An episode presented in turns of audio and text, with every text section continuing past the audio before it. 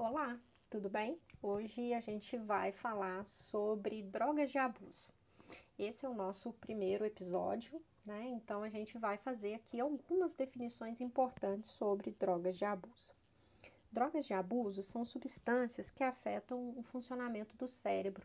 Né? Normalmente elas atuam alterando o humor, a, a percepção de, de, né, de sensações e ainda pode afetar outros aspectos do funcionamento do nosso cérebro. O consumo constante dessas substâncias pode causar tolerância, o que pode resultar numa necessidade cada vez maior aqui de consumo.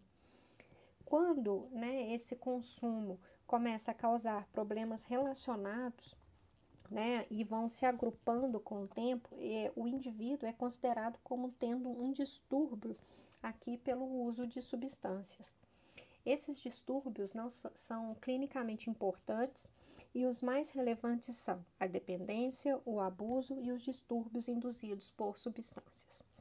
No nosso próximo áudio, a gente vai falar sobre cada um desses distúrbios, porque a gente precisa né, e necessita entender cada uma dessas definições para que a gente possa tratar né, clinicamente as pessoas com respeito e dignidade.